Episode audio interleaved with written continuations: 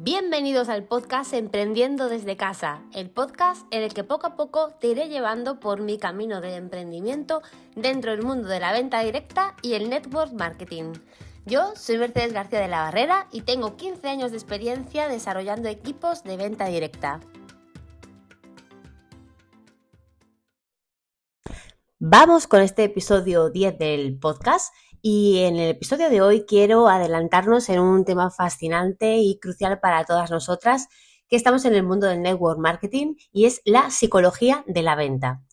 Y es que sí, eh, vender no tiene por qué ser una tarea ardua y a veces incómoda como muchos os, imagináis.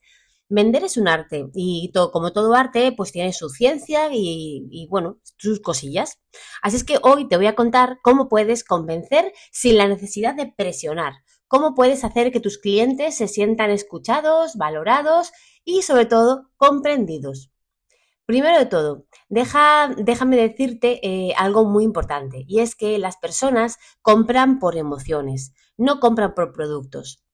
Has escuchado bien, sí. No compran por productos, compran por emociones. Lo que realmente mueve a alguien a comprar no es tanto el producto en sí, sino cómo éste le hace sentir. Te hace sentir guapa, aliviado, feliz, seguro, con poder. Entender esto es el primer paso para poder vender sin presionar a nadie. Ahora mm, te voy a hablar de escuchar. Y no me refiero a oír lo que tu cliente dice mientras tú ya estás pensando en lo que le vas a responder. No, eso no es escuchar, eso es oír.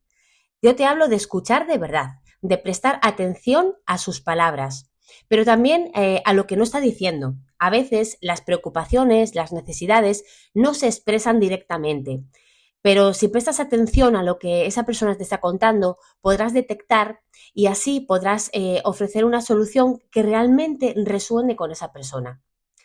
¿Y qué pasa después de escuchar? Pues que entra en juego la empatía. Mm, tienes que mostrar que realmente entiendes y la situación o la necesidad de tu cliente y, crear una conexión eh, genuina con esa persona.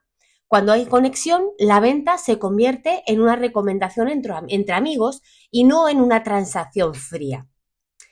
Y entonces me vas a decir tú, pues ¿cómo puedo presentar el producto o el servicio a mi cliente para que creemos esta conexión?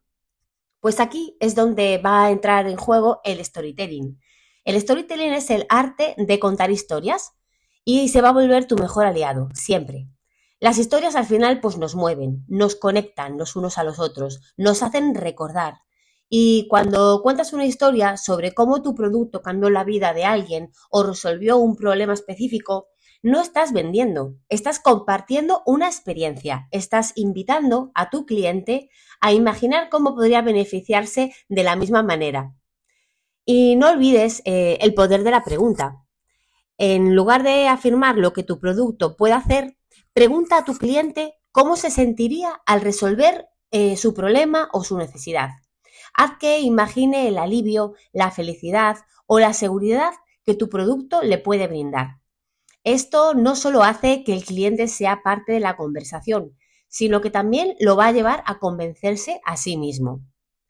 Y también es, va a ser muy importante la confianza. Este es sin duda el pilar más importante en cualquier relación y la relación vendedor-cliente no va a ser una excepción aquí. Ser honesto sobre lo que tu producto puede y lo que no puede hacer no solo te va a ganar el respeto de todos tus clientes, sino que también vas a poder construir una base sólida para futuras interacciones. Recuerda, una venta hoy es muy buena, pero un cliente fiel es oro. Y bueno, ya para terminar este episodio, quiero que recuerdes algo que es muy importante.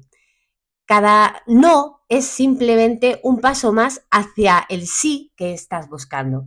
Así es que no te desanimes por los rechazos, aprende de ellos, adáptate y sigue adelante. La resiliencia es eh, tu mejor herramienta para este viaje.